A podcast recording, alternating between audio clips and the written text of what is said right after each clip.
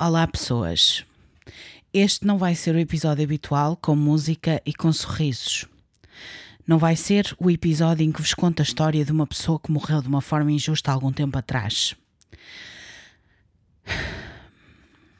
Tentei gravar esta mensagem várias vezes, mas decidi escrevê-la para que não fosse minada de interpretações erradas ou de falta de coerência, para que fosse organizada e pensada, para que esta mensagem fosse clara. Este vai ser o lugar onde vou finalmente desabafar. Na semana passada, George Floyd, de 46 anos, morreu torturado por um polícia em Minneapolis, que lhe deixou o joelho no pescoço durante nove minutos por ser suspeito de ter usado uma nota falsa de 20 dólares. Morreu a suplicar por ajuda porque não conseguia respirar. Morreu a pedir para respirar. Morreu porque era negro. Desde essa altura e por todo o mundo, mas especialmente na América e no Brasil, onde os sistemas são tão corruptos que todos os dias existem mortes de negros às mãos de polícias brancos, voltou a circular o movimento Black Lives Matter para alertar todos que as vidas dos negros voltaram a ser irrelevantes. Mais uma vez. Na semana passada também foi descoberto o corpo de Beatriz Lebre, de 23 anos, que, segundo a Flash, agência noticiosa, não sei, disse que foi assassinada porque existia um, entre aspas, amor doentio. Nessa mesma publicação, a Flash refere-se que Ruben, o assassino, entre aspas, tinha uma paixão avassaladora pela jovem, mas ela recusava os avanços. Numa outra publicação da MSN Portugal, regida pela TVI 24, um texto refere que, entre aspas, o crime terá sido motivado por ciúmes. Estas duas publicações são, entre muitas, mais duas narrativas misóginas, visto que mostram que as mulheres não têm o direito de dizer não, nem de fazer as suas escolhas de vida, e para nos mantermos seguras devemos sempre atender aos direitos dos homens, porque eles, ao serem rejeitados, irão recorrer ao homicídio. Se calhar vai ser novidade. Mas os homens não são proprietários das mulheres e a culpa não é da vítima. Estou cansada de haver uma romantização do crime quando o caso é em relação a uma mulher. Isto foi feminicídio. Foi um homicídio a uma mulher porque ela disse que não e porque, ao contrário do que nos dizem, ela tem o direito de dizer não. E ainda pior, depois de cometer este assassinato, Ruben ainda se tentou matar a seguir, talvez, para ver se escapava como maluquinho, como inapto, como inimputável. Mas fica a pergunta: e se ele fosse negro? Teria sequer hipótese de tentar defender desta maneira? E isto não desvalorizando a morte da Beatriz, nem de tantas outras, mas mostrando que a cor da pele é importante nestes casos. No caso de George Floyd, há um vídeo a circular por essa internet fora. Vídeo esse onde assistimos a um crime em que um polícia está a matar uma pessoa apenas e só pela cor da sua pele. Ele não resistiu à detenção, ele não ofendeu os polícias, ele fez tudo o que podia fazer. Nesse vídeo, vemos o dito polícia em cima do pescoço dele durante nove minutos e outros polícias à volta, sem ceder para o ajudar. E quando testemunhas se tentaram aproximar e ajudar George, foram ameaçadas com maze, gás lacrimogénico. Não havia maneira de convencer o dito polícia que George não estava a fazer nada de mal. Mas desenganem-se aqueles que acham que isto não acontece em Portugal. Em janeiro de 2020, na Amadora, Cláudia Simões, de 42 anos, negra, foi espancada por um polícia branco à frente da sua filha de 8 anos, porque não mostrou o seu passo no autocarro. Ao sair desse mesmo autocarro, ouviu, entre muitas outras coisas, Preta, vai para a tua terra. O polícia Carlos Canha, da PSP, foi constituído arguído e este processo encontra-se sujeito a segredo de justiça. Mas sabem o que é que vai provavelmente acontecer? Nada. Porque, mais uma vez, o polícia é um homem branco, cis, hetero e privilegiado.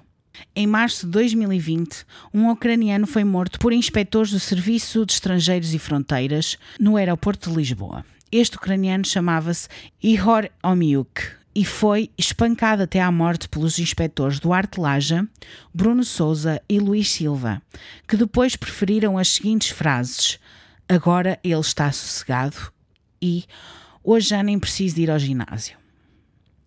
Antes de ser morto, Ihor também tomou diazepam, medicamento dado por um enfermeiro que não foi identificado, mas que não tinha nem habilitações para o fazer, nem prescrição médica. Os inspectores culpados pela morte de Ihor estão em prisão domiciliar por causa da pandemia corrente e para não colocarem em risco os restantes detidos no caso de irem para a prisão. Reforço. Estão em prisão domiciliar depois de ter registado a morte de Ihor como natural e que ele, segundo as palavras deles, era proveniente da via pública, ou seja, que teria sido encontrado na rua. Mataram-no sem razões para tal, sem motivações, a não ser que fosse por ser ucraniano. E será que isto vai resultar em alguma punição? Duvido. Visto que todos eles são homens brancos, cis, hetero e privilegiados. O privilégio branco tem dado muito que falar desde sempre. Vivemos num mundo em que Jair Bolsonaro, presidente do Brasil, tem feito conferências de imprensa ao lado dos seus ministros, todos eles acompanhados por um copo de leite. Em resposta a críticas, Jair Bolsonaro usa o pretexto absurdo de que isto é o, entre aspas, desafio do leite para incentivar a indústria leiteira do Brasil. Mas sabemos que é, na verdade, um manifesto do seu apoio neonazi. Relembro que o mesmo Jair Bolsonaro foi a pessoa que disse que os seus filhos não se iriam apaixonar por uma mulher negra, pois, segundo ele, nas suas palavras, foram muito bem educados. O consumo de leite é usado nos Estados Unidos da América como símbolo neonazi pelos extremistas ou supremacistas brancos alt-right, pelo menos desde 2017, por haver um traço genético conhecido por ser mais comum nas pessoas brancas ou caucasianas, que é a capacidade de ingerir lactose. Estes supremacistas brancos, assim como Jair Bolsonaro, fazem estes manifestos para usar a ciência, entre aspas, para diferenciar e justificar a raça branca, novamente, entre aspas, que para eles é superior.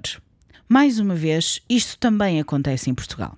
Recentemente, o Ministério Público constituiu 37 arguídos, 37 neonazis pertencentes ao movimento Portugal Hammer Skins, PHS, que fizeram 18 vítimas e são acusados, entre outros crimes, do homicídio do cabo-verdiano Alcindo Monteiro, no Bairro Alto, em 1995.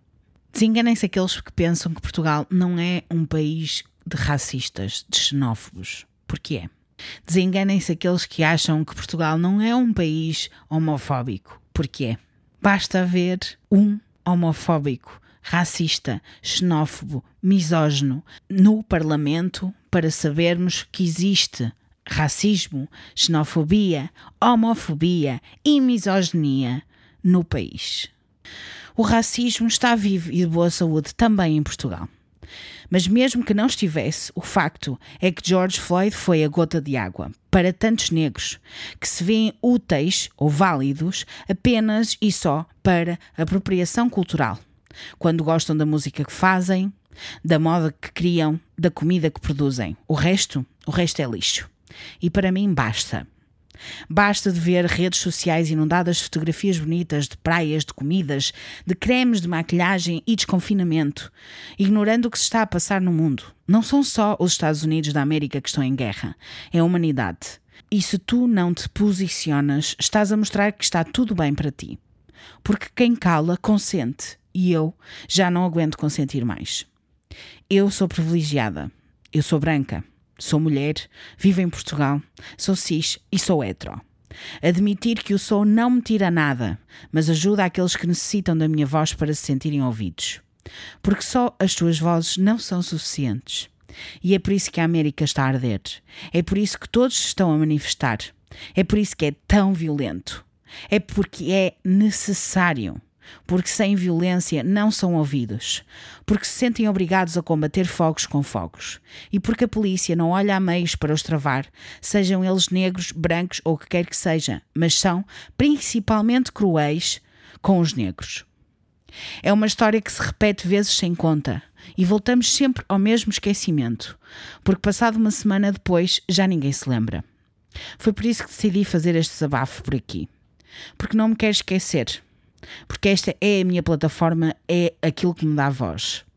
E se tu não entendes os fogos, os saqueamentos, os roubos e etc., é porque és privilegiado também e nunca te sentiste julgado ou com medo de andar na rua pela cor da tua pele. Ouve o que os negros têm a dizer. Ouve-os, aceita-os, partilha as vozes deles nas tuas redes sociais, nas tuas plataformas. Esse é o privilégio que tens e é assim que o podes usar. E não, não é All Lives Matter.